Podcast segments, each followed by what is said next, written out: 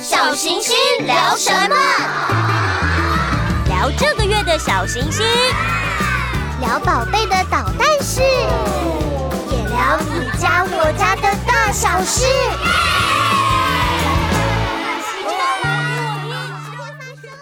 亲爱的朋友，大家好，我是小行星的花宝妈妈，欢迎收听小行星聊什么，一起到爸妈茶水间聊聊你家我家的大小事。在进入今天的主题之前，大家还记得上一集我们的内容吗？花宝妈妈以友善家庭职场为题，跟来宾聊了职场妈妈的经验谈，以及对工作家庭平衡的期待，是否也让大家有所共鸣了呢？还没有收听的爸爸妈妈们，赶紧到平台上面去收听喽！在今天这一集播出的时候，时间应该差不多是迎来新年的时候了嘛？也许上线的这个周日上午，大家应该是在一边听一边大扫除了吗？先跟大家拜个早年，恭喜发财，龙年快乐！虽然年底好像大家都很忙碌哦，但是心情上应该也是准备着要放长假了。今天我们就来跟大家聊轻松一点的话题，来谈谈你家我家的过年大小事。今天现场邀请到的来宾是我们小星星的订户妈咪涵涵，跟大家打招呼吧。Hello，大家好，我是涵涵妈咪，我有两个小朋友，老大八岁，老二三岁。什么时候开始成为我们小行星的订户啊？我其实一直都很重视培养小朋友的阅读习惯，所以大概我在老大三岁的时候就有听过小行星，但当时没有很确定小朋友会不会喜欢，所以就没有订。嗯、但后来老二妹妹她开始学说话的时候，我就有先用九十九块的那个小行星试阅，就给他们看。是从这里来的、欸。对对对，然后。看了之后，那哥哥就很喜欢，然后他也会带着妹妹一起念，所以我就觉得很不错，我就有下手。是哥哥念故事给妹妹听？对，一定是哥哥念故事给妹妹听，因为哥哥妹妹还在学。对，哥哥已经 八岁了，小学三年级，很会识字了。快过年了，你们家有小孩之后是怎么过年的啊？有小孩之后的过年，其实。你们是大家庭过年吗？还是自己的小家庭过就好了？我们除夕会跟亲戚长辈一起吃饭，嗯，对。然后，但是可能吃完除夕之后，那初二啊、初三的那种走春，嗯，那一定也是跟亲戚，对，还是要去走春就对，一定还是对对对。可能真的要到初四、初五才是跟朋友的约这样见面。嗯对，不然一年一次一定是要带小朋友看长辈哦，不能免俗，一定是这个样子。对，那你们在自己规划，比如说呃大家庭啊，跟小家庭，就是这种团圆，然后还有小家庭一起出去玩啊，你们是怎么样去规划有过年氛围的活动吗？还是在这个时候，其实大家先休息为主？诶，其实跟长辈出去是不是就会，比如说去拜拜啊？还是到亲戚家吃饭之类的。我们家的状况就是因为一定会去长辈家拜年，嗯、这样。那先生那边跟我这边的长辈，就是都一定要有招总，所以我们一定会瞧好时间，嗯、不要说临时约，然后这个不行，那个不行，等于你们要排好 schedule。对，都是在台北吗？还是我我们都是台北人，哦，所以比较没有那种过年中南部然后塞车的那种状况。这样也算是很幸运啦，就至少走春这件事情在台北就可以完成了。对，并不是那么的困难。嗯，其实我们要在做这个主题之前，经过一番挣扎，因为我想要征集小行星的订户爸爸妈妈们来谈他们家里面的发生过的一些好玩有趣的事情啊，或者是觉得很特别的事情。但其实这是一个很险的主题，我觉得你今天愿意来上节目也是蛮勇敢的，因为有可能我们在节目上面讲的东西，或者是说，呃，他们用真心话留下来的留言。可能比如说不小心会被小姑发现哦，原来你不喜欢他不做家事这件事情，对，被泄露，对，就会被泄露出公公买给你吃的东西，其实你每年都不喜欢，但是还是要假装说哇，爸好好吃哦，对，没错，就是你可能会有很多这种不小心被泄露的事情，所以我们今天哦精选的这些留言。我们会分享，但是我们会保护当事人，我们就不说他是谁啊，这个是一定要的。而且，其实我们开另外一个管道，就是私讯，就是我们在线上留言之外，我们就开了私讯。其实私讯还蛮踊跃的，而且私讯的故事很精彩。对，那我们今天起来看看别人家发生什么事情，然后我们来做一个我们只有两个人的评委的票选，好不好？非常期待。因为我们真的是爸妈茶水间啦，所以我们就呃先从聊天一个温馨的小故事开始。这是订户 A 小姐，她说他们婆家在乡下，是真的很乡下。所以每一年回去过年的时候，那一定就是，既然跟长辈吃饭的话，就是要在厨房里面忙进忙出的，然后帮忙做东西呀、啊、等等的，这个躲不掉。对，这躲不掉，这几乎是一定的。而且你说妯娌啊等等的，可能都要一起帮忙。可是他们家很特殊的是，他们婆婆家洗澡热水是没有热水器的，非常勤俭持家。他是说。没有热水器，他们要烧柴啊！留言是这样子的，啊，所以我是不知道那个烧柴情境怎么样。但是因为他说他从结婚之后，身为媳妇，然后又是家里面就是辈分看起来应该是最小的，所以他每年之后都是要负责烧柴给大家洗澡的那个烧柴担当。对，劳力劳力的付出真的超级特别。对，那我觉得他这个就是在朋友之间，他说也是蔚为传奇。可是今年不一样了，因为。她婆婆家终于安装了瓦斯热水器，恭喜皇家礼炮二十一响！而且她今年成为大嫂了，升级了，升级了，升级了。他应该觉得今年回婆家应该是一个不一样的体验，从此以后忙内换人，而且不用烧柴。先恭喜他，我觉得这是一个非常温馨的小故事。我第一个就先获选，我觉得这一定要是烧柴这件事情实在是太特别了。但是呢，有人高兴就会有人愁嘛。刚刚你有提到说你们家通都是在台北，对对，台。但其实我发现在，在呃留言里面，很多人是提到车程这件事情。嗯，就是住台北的，然后他可能要过年回中南部。对，其实很多人应该都是这样子，然后还会有婆家在哪里，然后娘家在哪里，然后他们自己可能又是住在另外一个县市。对，好，订户 B 跟 C 他们都提到说，B 说。公婆在台东，然后呢，他们在新竹，回一趟基本上就是环岛一圈的概念。啊，了解。我也有听过我的朋友，他娘家在花莲，嗯，但是他先生家是在台中，也就是台湾的左右两。左右边，哎，他是不是中间可以贯穿过去啊？中间那个南横很不好开，所以就算它可以贯穿，但是大部分的人还是会往上绕，要么就是往下绕。实不相瞒，我好像有经历过这个。半个环岛，因为我不用每年都回到台东，但是确实小孩的那个阿嬷的阿嬷嘛，曾祖母家是在台东，所以有一年我们真的是从台中然后到台东，他选择往下，就是经过屏东这样绕一圈，对下行，对下行，然后再绕一圈上来，我觉得做到。就是这个车子，我已经因为带着婴儿，所以我就几乎每一个呃，只要有休息站的地方都要停下来，对，就要换尿布啊、喂奶啊、洗屁股啊，所以是花非常多的时间。可能平常也许小两口自己开车，可能要多久？三四个小时吗？可能差不多，跑不掉。但是我们那次真的开了六七个小时，然后完全不知道自己在吃什么，然后开车的过程里面也是超级崩溃。你们家如果有要出游啊等等的，有没有什么小妙招是小孩在车上可以稳定一点的小方法？我觉得带小孩出游这是一定要，因为小孩在家关不住，你自己也会发疯。真的，那出游的时候，首先就是要配合小朋友的作息。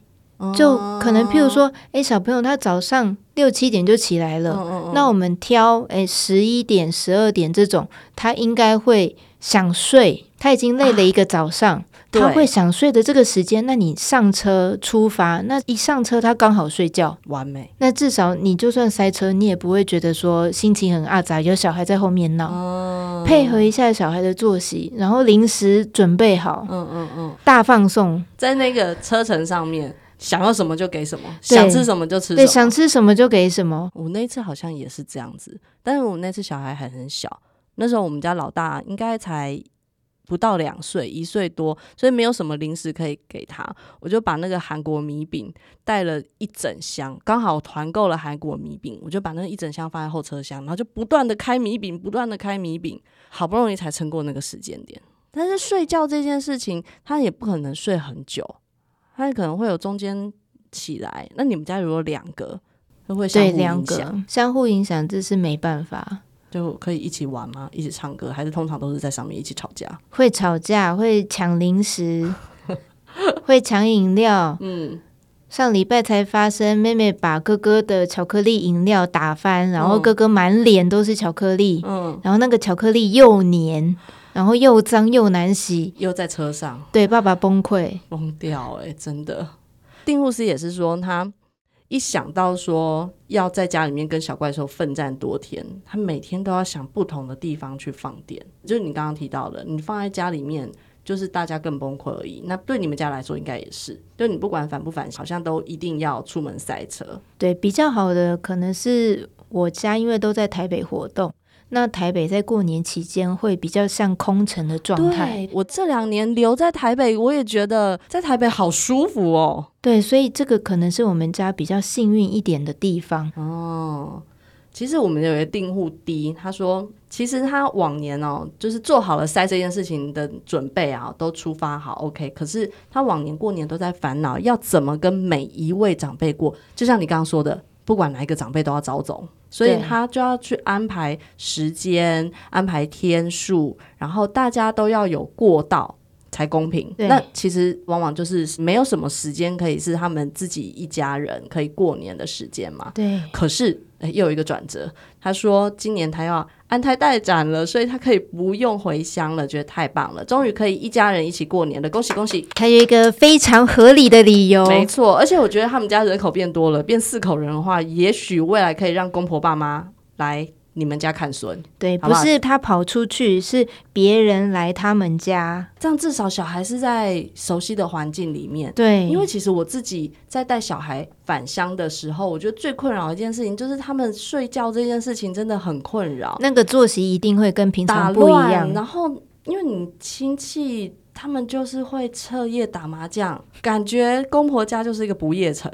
然后小孩在晚上的时候就会不肯去睡觉。对，那我们家因为是两个小男孩嘛，对，他就说一个先想睡觉了，另外一个不想睡觉，然后就影响到小的，小的又醒了之后，大的幻想睡觉，然后互相影响，两个人就开始就是一直轮番起来，没完没了，没完没了，然后整个晚上弄到可能三四点这样，大人可能都已经打麻将想睡觉了，小的才差不多要睡觉，非常的累。但是我觉得，就是睡觉这件事情上面，也许睡眠仪式这件事情就可以稍微把家里的睡眠仪式尽可能的搬到要去住的地方。对对对。但是我们家没有什么睡眠仪式，你知道，我们家小孩子睡觉是丢进去床上面，他就去滚一滚自己睡了。我就不知道我怎么办，我没有建立睡眠仪式这件事情。也许可能爸爸妈妈们有建立睡眠仪式的，就可以把睡眠仪式搬到你要去，不管是饭店还是公婆家重做一次啊。有睡眠仪式，确实可以让小孩子的作息可以比较正常，可以比较好掌握。嗯、像我们家的睡眠仪式，其实也很简单，不会说很复杂。洗完澡之后，给他换上睡衣，啊、就是平常外出的衣服跟睡觉的衣服是很明显有区隔的。嗯，嗯就是在家穿的睡衣，给他换上睡衣。嗯，然后拿出他喜欢的安抚的被被。嗯嗯，每个人。都会有一条小时候没有办法放开的贝贝，我家就是没有培养这个东西，从现在开始也不迟。现在开始养是吗？好，再给一条他喜欢的贝贝，他的安抚贝贝。嗯嗯，那这样子其实他就有那个意识到说，哎，差不多要睡觉喽。对、嗯，好，我今年再试试看吧。从今年开始培养那个睡眠贝贝。另外就是订户一他说，哎。过年期间其实就是一个分享爱与病毒的时刻，因为他说春节过年之前读幼幼班的大宝从学校染回了诺罗，啊，完蛋了，就是一个又吐又拉的病毒嘛。那他提前其实就已经先在家里面休养一周了，没想到一周后的年夜饭还是传染给爷爷奶奶，然后让爷爷奶奶大年初一就在那边又吐又拉，超惨。这件事情啊，当然希望全家都可以平平安安的过新年啦。这个真的很为难啦，因为你一定就是团聚的时间点，小孩们、大人们混在一起，对，嗯、大家一起吃团圆饭。对，你也不可能戴口罩，然后吃，然后在家里面玩，或者是吃吃喝喝、吃零食，一定都是可能会有这个风险。就算公筷都准备了，每一道菜上面都有一副公筷。嗯、但还是很难避免那个病毒在空气中传播。光是小朋友玩在一起就是了。对，亲戚们小朋友，比如说吃饱了在客厅玩，他们一定也是不可能戴着口罩，不会，基本上是混在一起啦。这就是风险很高啦，真的没有办法的事情。哎，说到这个，其实也真的是蛮为难的，因为大家都知道前两年 COVID-19 的时候，在吵要不要过年啊，或者是走春啊，其实大家应该吵这个就吵不完了，这样子。对对，不在意的人会觉得说你为什么不来？那在意的人会觉得你为什么要来？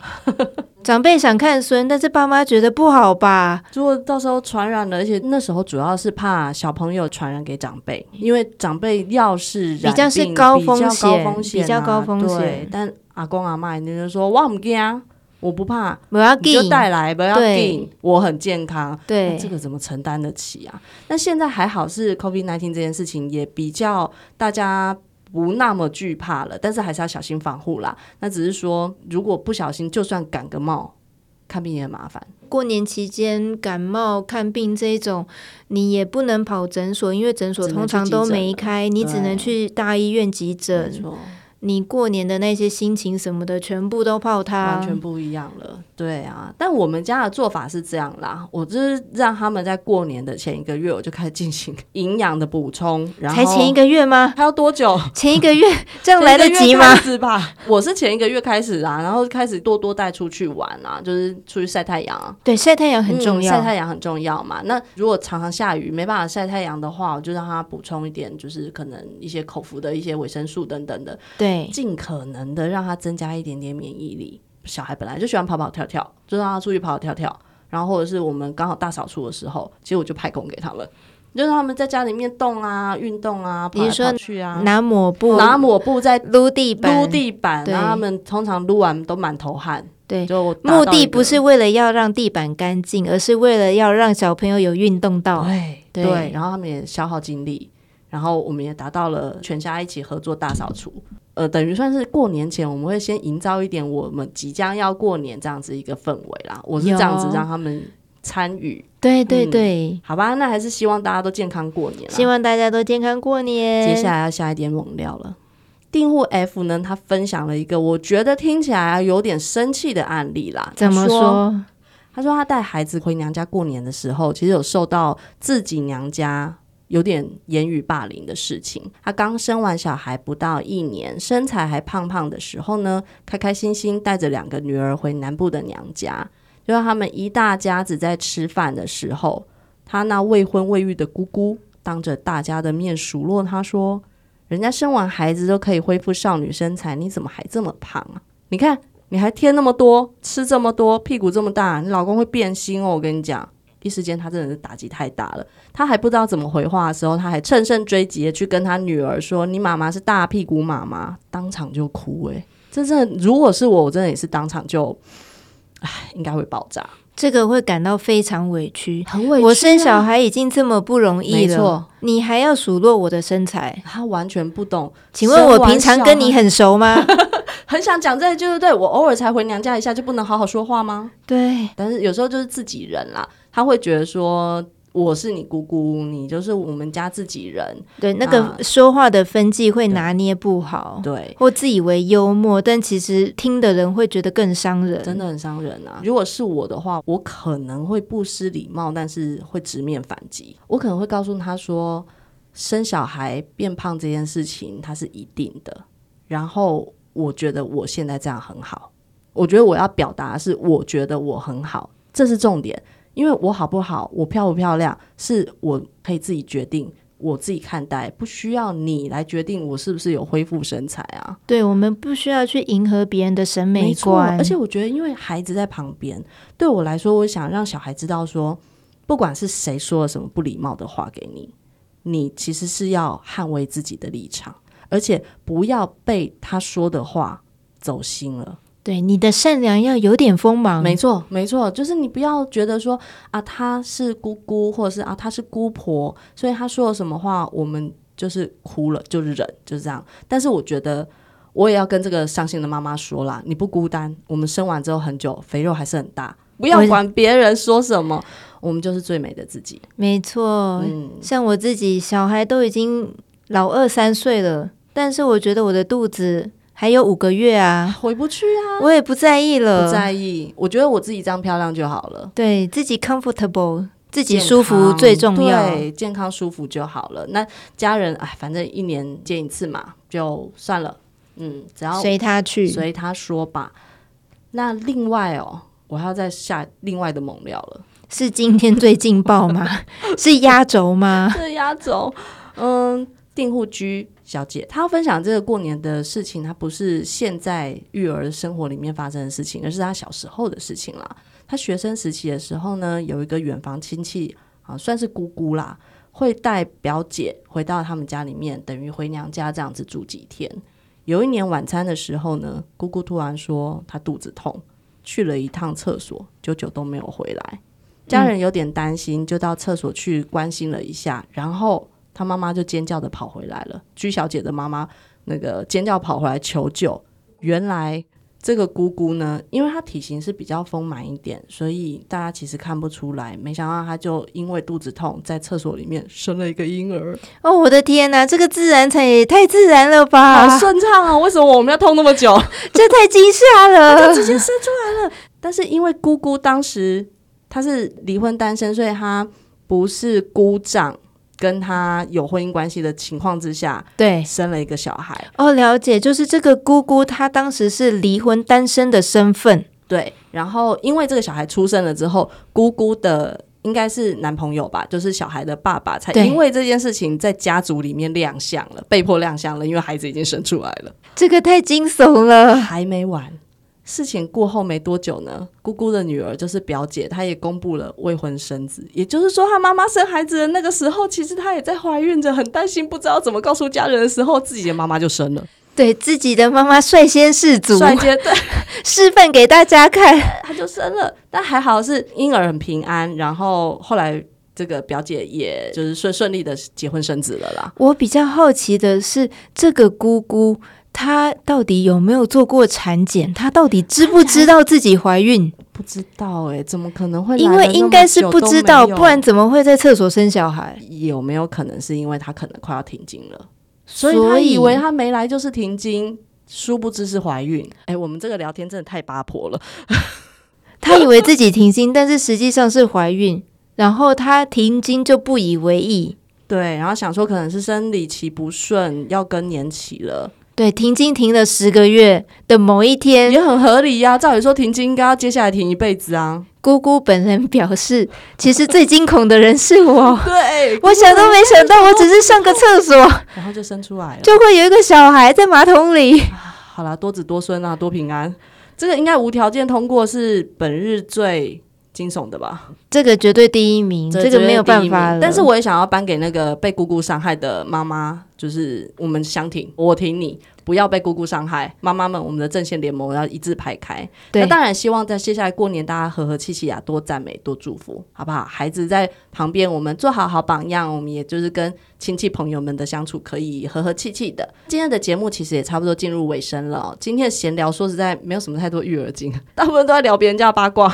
但是很开心，可以在爸妈过年之前，那我们跟涵涵在这边在茶水间里面，等于是蛮舒压的一个闲聊。那希望今天这个闲聊也让爸爸妈妈们舒压一下。接下来要过年，大家可以都很顺利。也希望有在收听这个 podcast，然后还有订阅小行星的爸爸妈妈们，希望今天的 podcast 可以给你们一点好心情。对，我自己也准备好了要过年。没错。好，谢谢涵涵今天的参与哦。那祝福大家新春愉快，新的一年财源广进，健康平安。拜拜，拜拜。亲子天下 Podcast 谈教育聊生活，开启美好新关系。欢迎订阅收听。小行星聊什么？为父母打造一个有学习、有陪伴、有温暖的空间，让小行星陪你育儿路上不孤单。Apple Podcast 和 Spotify 帮我们五星赞一下，也欢迎在许愿池留言。我们下次空中再会哦，拜拜。为爸爸妈妈严选书籍、杂志。玩具、教具和各种课程活动，亲子教育电商第一品牌，立刻搜寻亲子天下 Shopping。